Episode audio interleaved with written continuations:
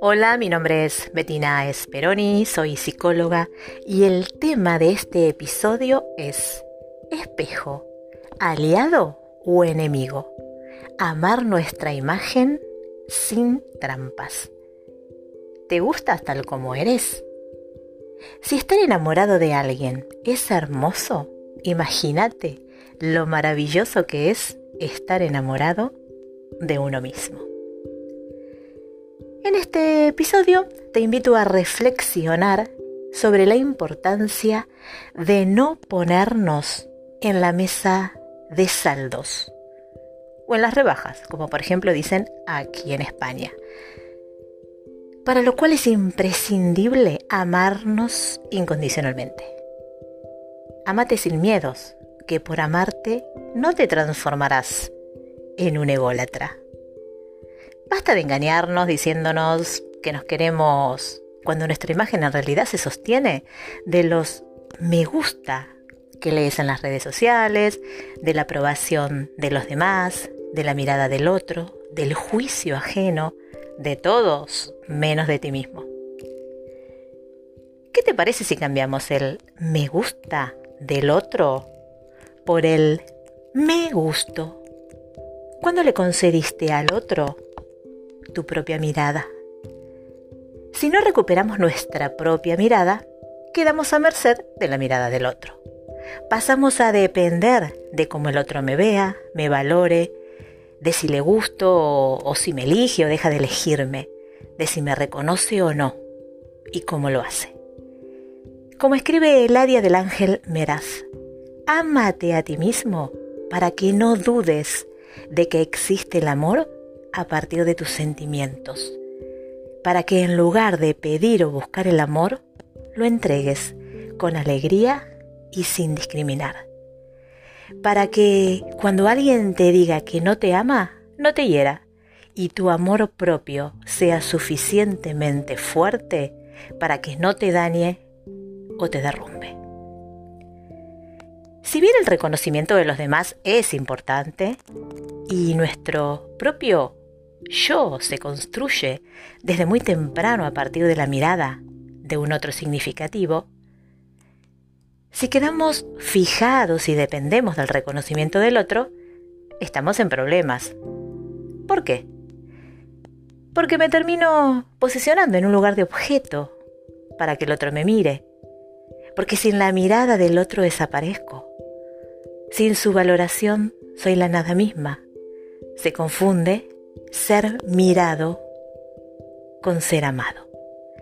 En palabras de Giorgio Nardone, prestar atención al grado de atención que los demás tienen de nosotros es un modo de desarrollar competencias relacionales. Pero cuando esta conducta se convierte en extrema y alimenta la duda de ser rechazados, se torna paranoia. La idea es querer la imagen que el espejo nos devuelve de nosotros mismos, así como es, por el solo hecho de ser nuestra, con lo que nos gusta y con lo que no nos gusta. A nadie tenemos que complacer y gustarle más que a nosotros mismos. Sin embargo, esto no es algo que se nos enseñe, todo lo contrario. Nos bombardean con imágenes casi irreales e inalcanzables, a las que venden como requisito para alcanzar la felicidad. Una total paradoja. Cuanto más intentes acercarte o parecerte a alguien que no eres, más te alejas de tu propia felicidad y plenitud. Por el contrario, cuanto más presumas de ser como eres, sin parecerte a nadie más que a ti, te estarás amando, o por lo menos acercándote a esto de amarte.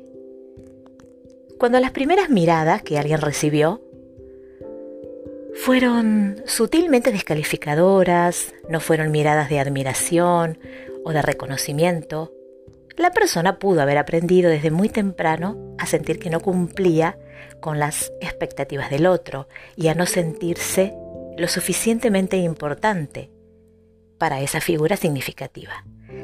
De todos modos, cuando este es el caso, no todo está perdido. A amarnos incondicionalmente, como casi todo en esta vida, también se puede aprender. Este amor sin condiciones hacia nosotros mismos tiene que ver con abrazar sin reparos la imagen que el espejo nos devuelve, sin poner el acento en aquello que no nos gusta, ni en desear transformarnos en alguien distinto a nosotros, creyendo que de esa manera nos podemos convertir en alguien más deseado, valorado, admirado, preciado. Nadie que se ame puede desear ser alguien que no es. Como señala Robert Hunt, recuerda que cuanto mejor te sientes sobre ti mismo, menos necesitas enseñarlo. Reflexionando sobre el amor hacia uno mismo, sobre la aceptación de nuestra propia imagen y de ser quienes somos, no podemos dejar de citar las cinco libertades de Virginia Satir.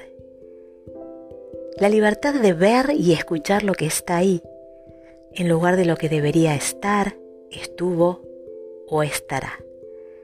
La libertad de decir lo que se quiere y se piensa, en lugar de lo que se debería sentir y pensar. La libertad de sentir lo que se siente en lugar de lo que debería sentirse.